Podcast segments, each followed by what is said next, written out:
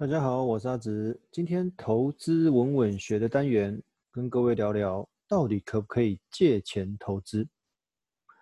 直接跟各位讲结论好了，投资借钱你只有短线一途，也就是说，你如果是弄投呃弄借钱来投资的话，你只能操作短线，你不可能会有中长线的。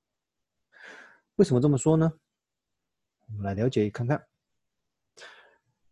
前一阵子有个营业员朋友，他跟我说，目前市场的投资交易量大概有三到四成的资金来自于借贷，来自于当冲，其实比例还算蛮高的。简单讲就是大家都想要趁这一波赚一笔啊，不是吗？而我在家庭财务咨询的案例里面，常会有一些债务的例子。如果是信用卡的卡债，就会建议透过一些方式改善你的消费习惯。降低未来卡费的持续增加。如果你是助学贷款这一类有政府补助的负债，虽然利率不高，但是未来可能仍有车贷、房贷等新的债务进来持续堆叠，所以也会建议设定目标，赶快把学贷还掉。其中最特别的应该就属于个人信用贷款这个负债了。有趣的是，常见的原因并不是个人应急，就是突然我急需一笔钱而借，而是反而为了投资股市而借。这个的例子反而比因为个人急需用钱而借来的多哦。当然，也因为你的投资结果不如预期，才会让财报的财务报表中的负债栏位出现了这样的数字嘛，对不对？那就负债的分类里面，个人信用贷款的。还款期限偏向于短期，哦，我们一般是借个人信用贷款不会超过七年，那利率较房贷利率为高，哦，怎么看都是属于应急之用，以解燃眉之火。好啦，偏偏这两年股市非常的热闹，又有像犹如一场迷幻的盛宴哦，那你有没有钱就成了你能不能入场的关键门票了嘛？那除了你。自己的资金之外，剩下的只能用借的啦。如果你也想参与这样子，你也想分一杯羹的话，你也想进到这个舞池里面跟着跳的话，你只能用借的啦。那问题来了，为什么会想要借贷投资？其实一直以来，我们学习到观念都是投资要用闲钱，而且必须要专款专用，不然就容易因为投资失利而影响财务，甚至现在的生活等等巴拉巴拉巴拉的。尴尬的是什么？其实大部分的人并没有所谓的闲钱，所以根本没有闲钱这样子的资金存在，所以很多的投资资金都是从他处暂时挪用而来，那金额可能不会太多啊，那我投资起来就没有办法太过尽兴嘛，因为钱不多，就算有赚，那个获利的金额也有限啊，那你如果金额大的话，那那结果当然就不太一样了嘛。可是，如果你没有其他资产可以供你挪用的话，在这样子的投资氛围跟低利率的借贷诱惑，你会觉得赚价差好像不会太过困难，我就有那种很奇怪的高度自信哦，因为现在借贷利率很低啊，哦，然后那那个股市又那么夯，那我透过这样子来来来来来赚价差、赚赚利差，好像很容易嘛，就每个人都觉得自己是股神了啊。也因为如此，借钱投资就成了一个极为方便取得资金进入股市的选项，所以会想要借钱投资的原因在这里，由来在这样子。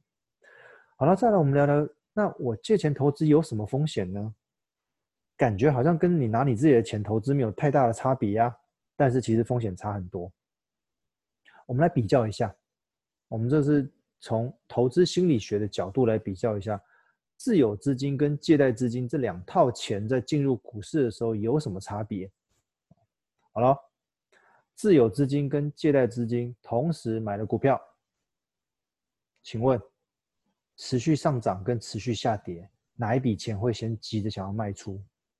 我们现在聊聊，如果这两笔钱同时都有买股票，然后现在的行情是持续上涨的话，哪一个会想要先卖掉？其实一般而言。借来的钱会想先想会想要先卖掉，因为股市在上涨，你基于贪念，一般会希望能够多摆一阵子啊，搞不好他会赚更多或什么之类的啊。但是问题是你的钱是什么？是借来的，借的有的利息跟还款的压力嘛。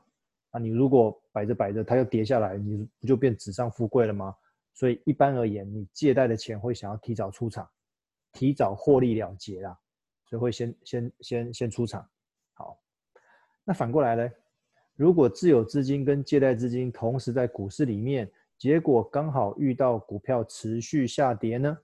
方向相反哦，持续下跌，请问哪一套钱会先卖掉？答案还是借来的钱。为什么？因为你借的钱还是要还嘛。当初会想要借，是希望能够透过股市赚到比借的还要多的啊。那你现在遇到跌了，反而是不是亏更多？跟你当初期待的不一样。我当然要赶快卖掉啊，不然到时候亏更多，那不是还得了？嗯，对啊，那不就做白工了吗？所以这边我们得到一个小结论：无论今天的股市是上涨还是下跌，对投资人而言，你借贷的资金，你的投资部位会叫你自有资金来的坐立难安。你可能每天都要这样盯着看，哦，我是不是该卖掉了？我哥是不是该该该该该该处理掉？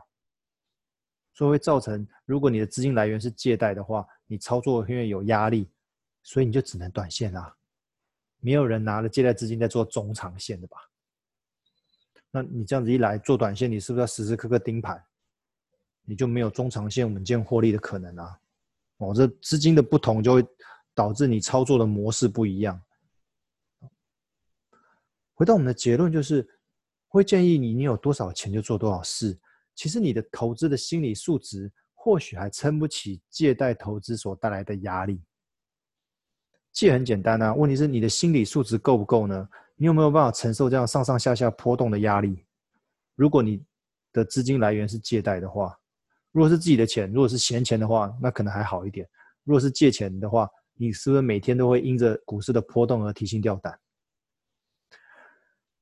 交通方面有一句话叫做“十次车祸九次快”，那我来改写一下好了：十次借贷投资九次亏，你相信吗？你可能觉得我太保守，好吗？如果你觉得我保守，那你就不要让我发现你的负债栏位里面有因为投资而带来的个人信贷金额，好吗？今天分享到这边，谢谢各位。